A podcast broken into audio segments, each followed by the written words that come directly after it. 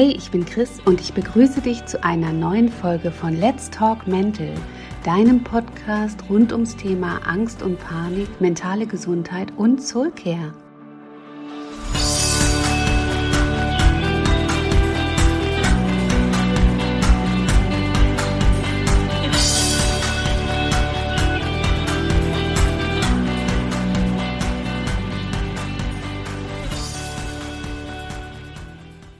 Und Wechseljahre.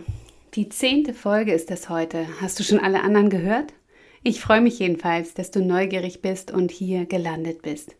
Diesmal hat es etwas länger gedauert als geplant, weil ich zwischendurch gesundheitlich ausgenockt war, aber besser spät als nie. Eigentlich könnte diese Folge im Untertitel auch Angst und die lieben Hormone oder so heißen.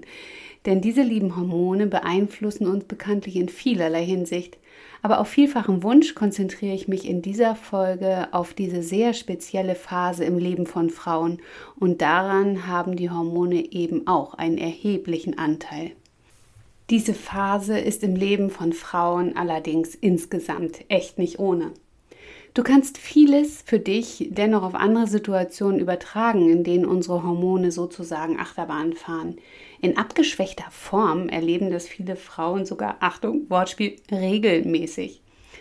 Dennoch ist das Thema Hormone doch sehr umfangreich, so dass ich es in dieser Folge nur anreißen kann.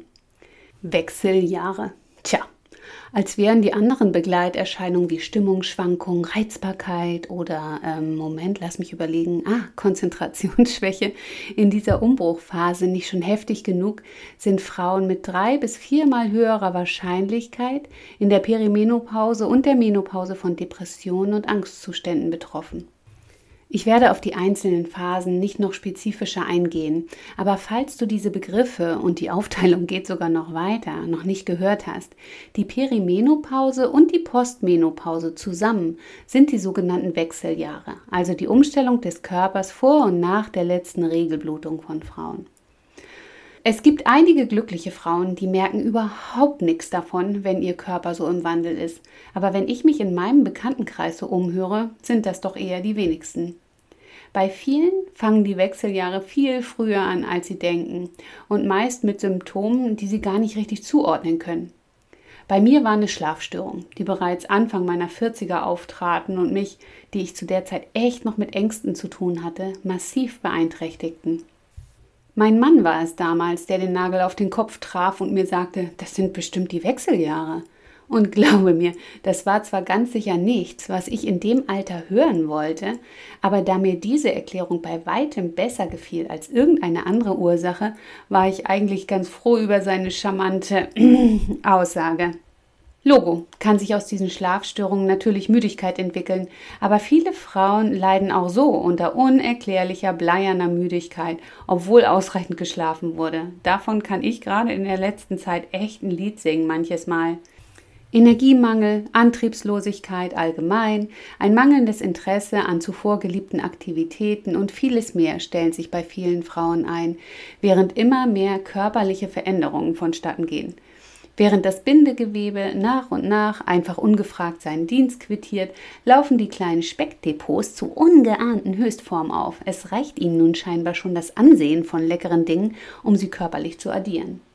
Sinnfragen tauchen nun ebenso auf wie Gefühle von Wertlosigkeit oder Hilflosigkeit, welche nicht gerade zur Steigerung des Selbstwertgefühls beitragen, welches, wie wir ja inzwischen wissen, ganz schön eng mit unserem Stresslevel verknüpft ist. Den Emotionen allgemein sind keine Grenzen gesetzt. Ähnlich wie in der Pubertät oder einer Schwangerschaft können die Tränen auch schon mal von jetzt auf hier kullern, nur weil das Katzenkind in der entsprechenden Werbung nicht das Klo findet oder einfach nur entzückend ist. Überschwängliche Freude kann sich mit verstärkten Angstgefühlen abwechseln, was zu wirklicher Verzweiflung führen kann.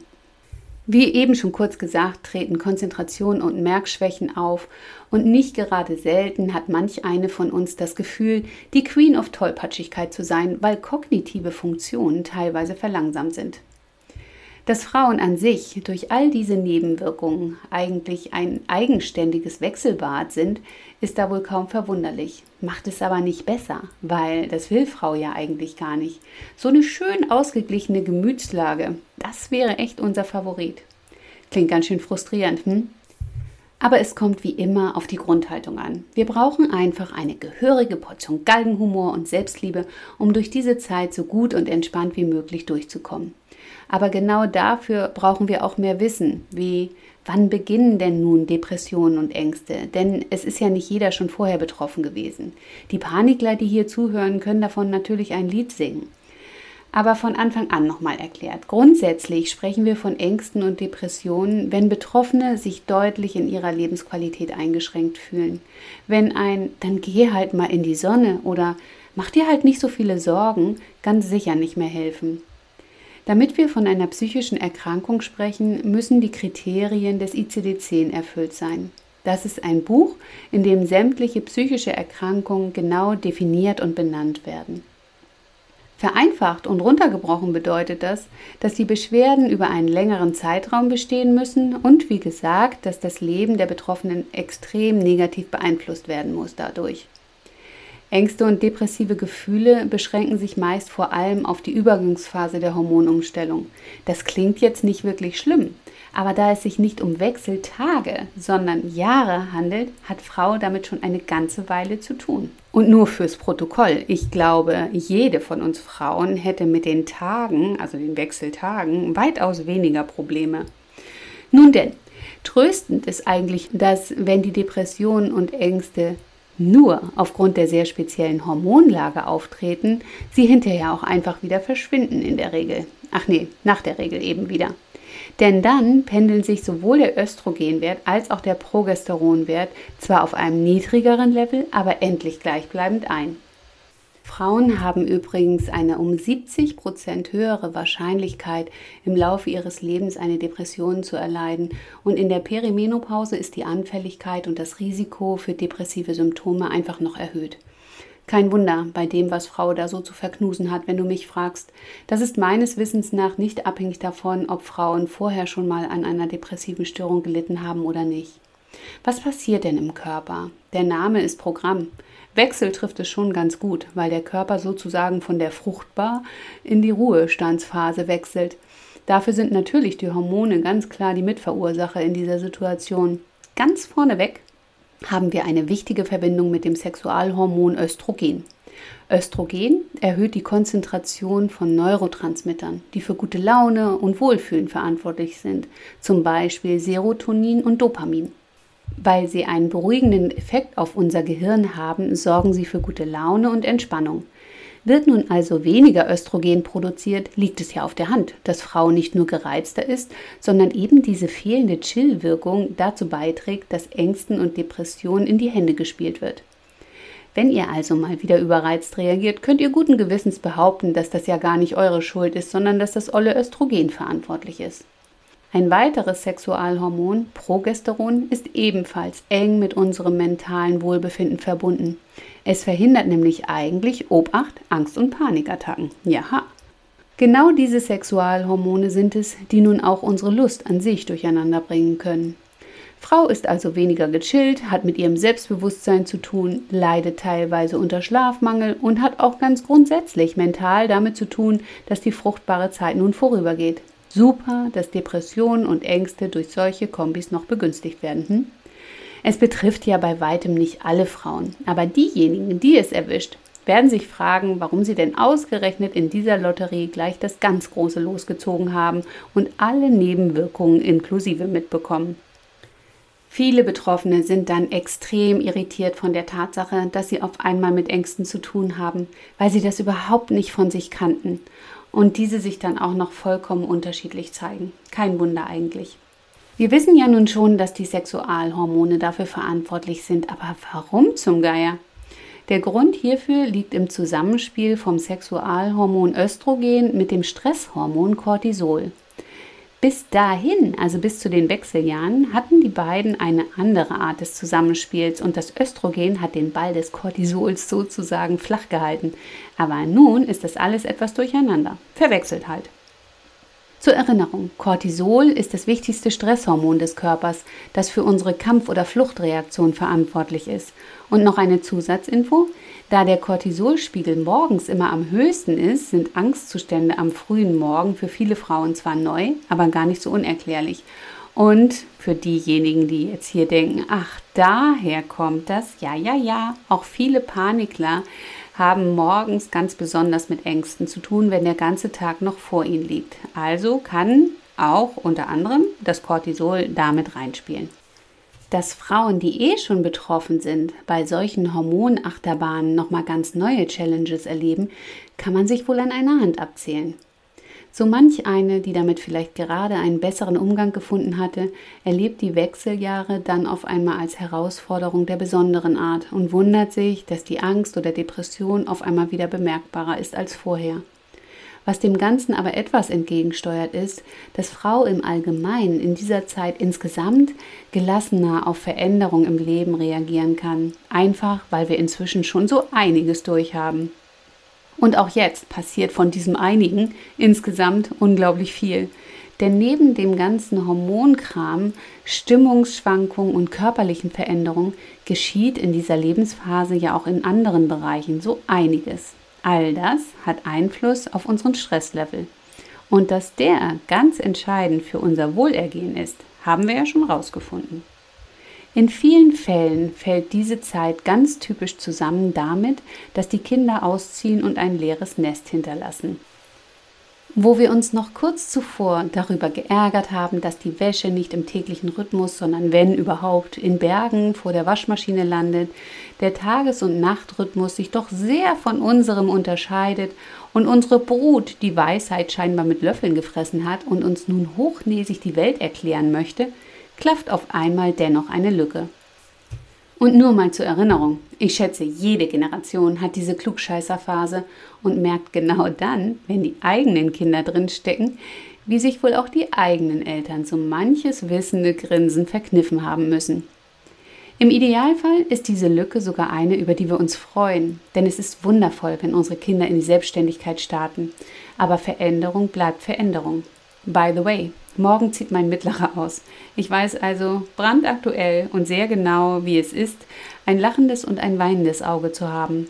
Aber ich bin so verdammt stolz auf meine Kinder und ein Auszug heißt ja auch nicht, dass man nicht mehr für sie da ist.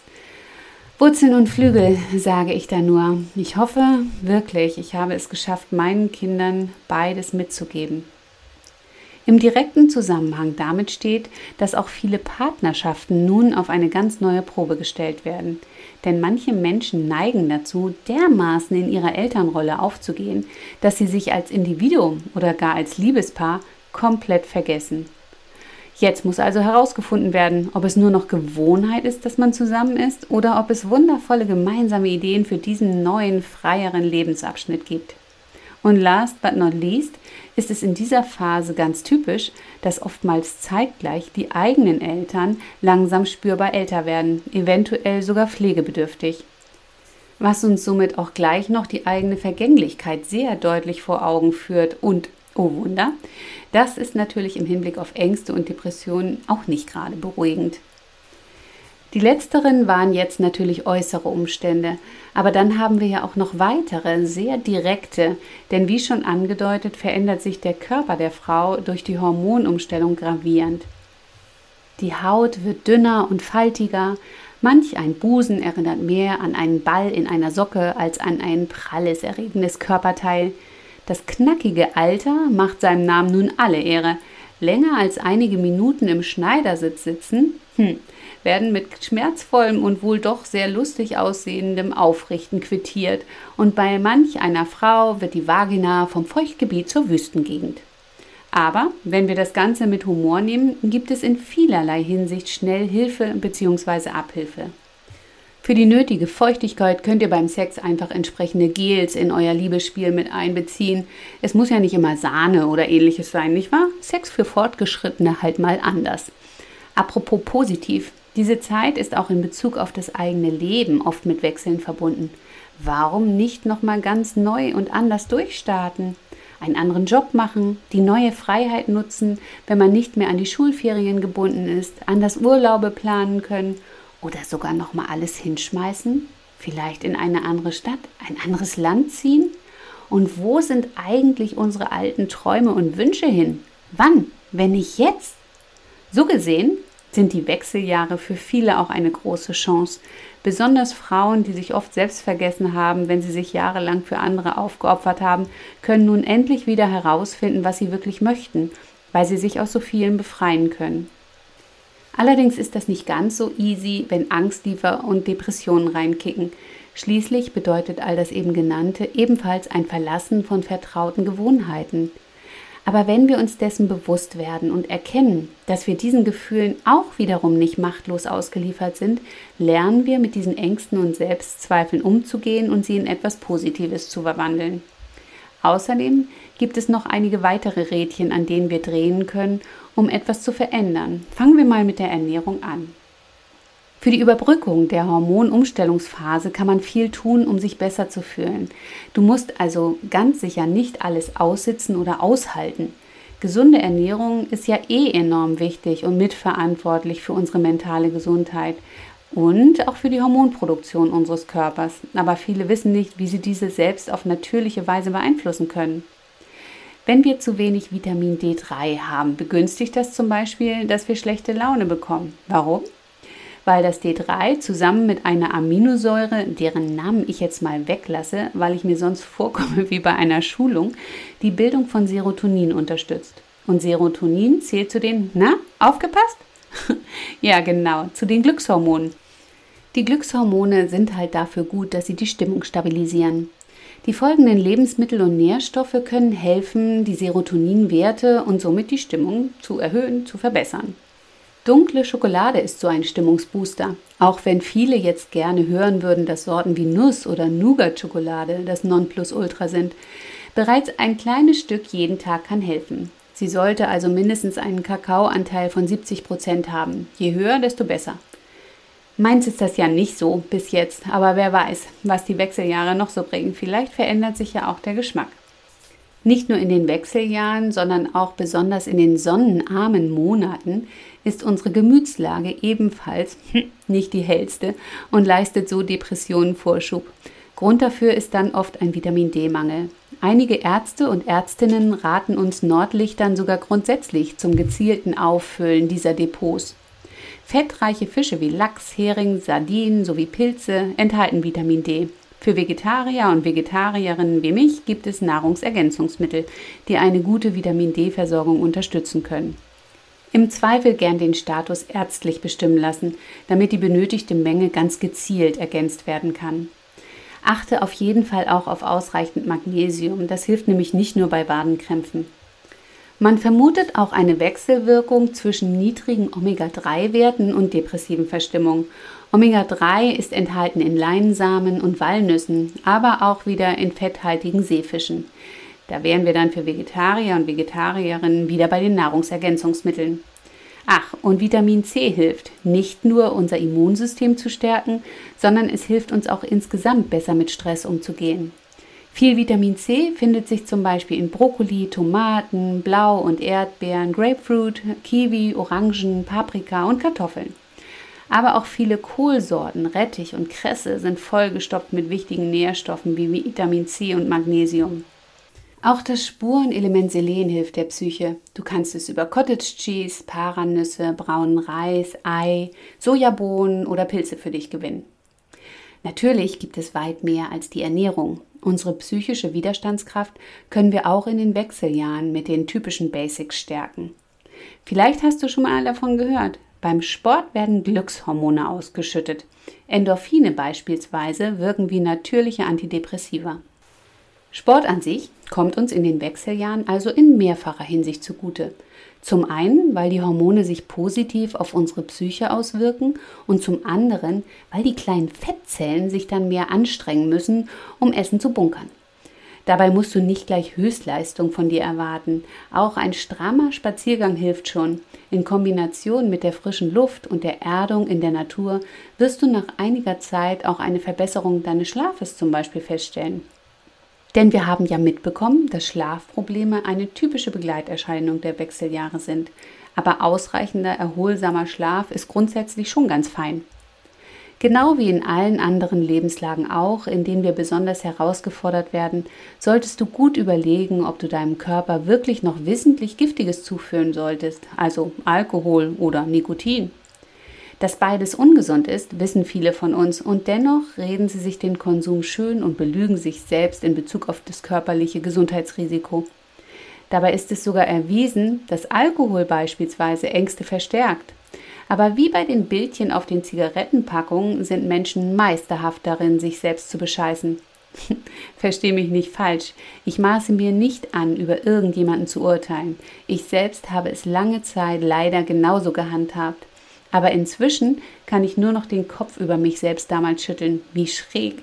Angst vor allem Möglichen zu haben, aber gleichzeitig aktiv meinem Körper Gift zu führen. Hm? Jupp.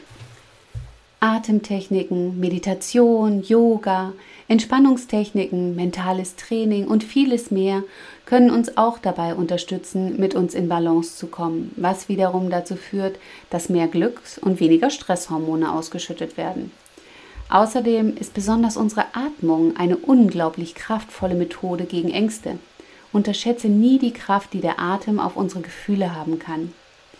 Wer dennoch das Gefühl hat, überfordert zu sein, weil die Begleiterscheinungen der Wechseljahre einfach jede Lebensqualität rauben, sollte unbedingt mit anderen darüber sprechen, vor allem mit dem eigenen Frauenarzt oder der Frauenärztin.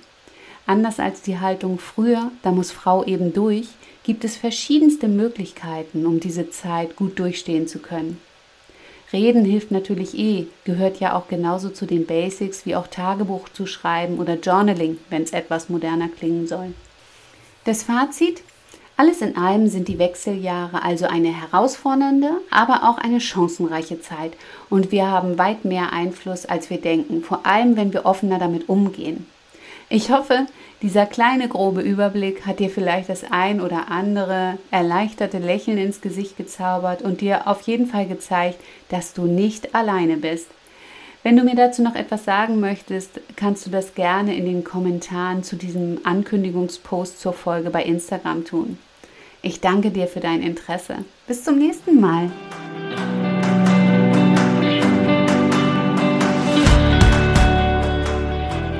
Das war's für heute. Ich hoffe, ich konnte dich inspirieren, dir Mut machen oder dich auf liebevolle Art und Weise in deinen Revoluzer-Modus schubsen.